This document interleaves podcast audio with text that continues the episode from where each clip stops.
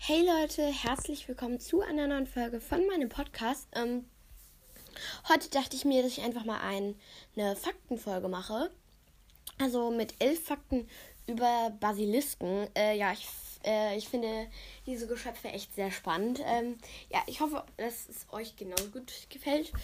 Und ja, ich bin auch noch weiter an meiner Fanfiction dran. Ja. Ich würde sagen, jetzt lege, lege ich aber jetzt auch schon los. Okay, also Fakt Nummer 1. Der Basilisk ist eine Riesenschlange und mal abgesehen von seinen giftigen Zähnen hat er auch einen bösen Blick, der einen sofort umbringt, wenn man in diese gelben Augen schaut. Also Zähnen. Ich habe gerade Zehen vorgelesen. Fakt Nummer 2. Ein Basilisk entsteht, wenn ein gewöhnliches Hühnerei von einer Kröte ausgebeutet wird. Fakt Nummer 3. Ein Basilisk kann viele hundert Jahre alt werden. Fakt Nummer 4. Man kann Männchen und Weibchen davon unterscheiden, dass die Männchen eine rote Federkrone auf dem Kopf haben und die Weibchen nicht. Das bedeutet also, dass Harry im zweiten Teil gegen ein Weibchen gekämpft hat. Fakt Nummer 5. Äh, Spinnen ergreifen vor ihm die Flucht, selbst Acromantulas.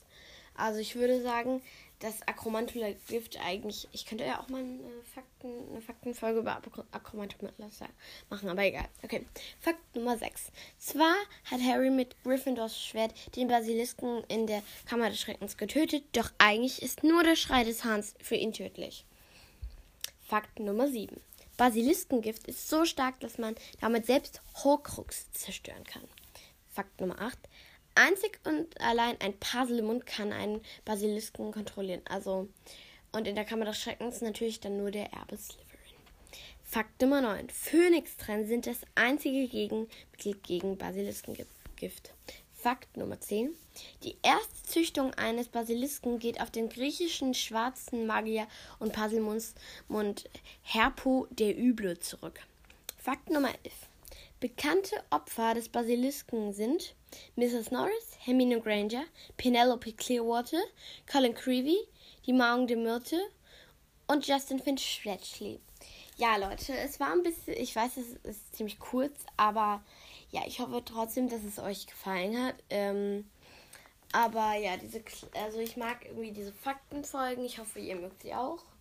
Wahrscheinlich werde ich vielleicht bald mal über Akromantulas oder über irgendwie halt, naja, über irgendwas anderes halt. Ja, äh, ich äh, wünsche euch noch einen wunder, wunder, wunderschönen Tag. Äh, achso, bleibt kreativ, seid nicht zu naiv. Ciao!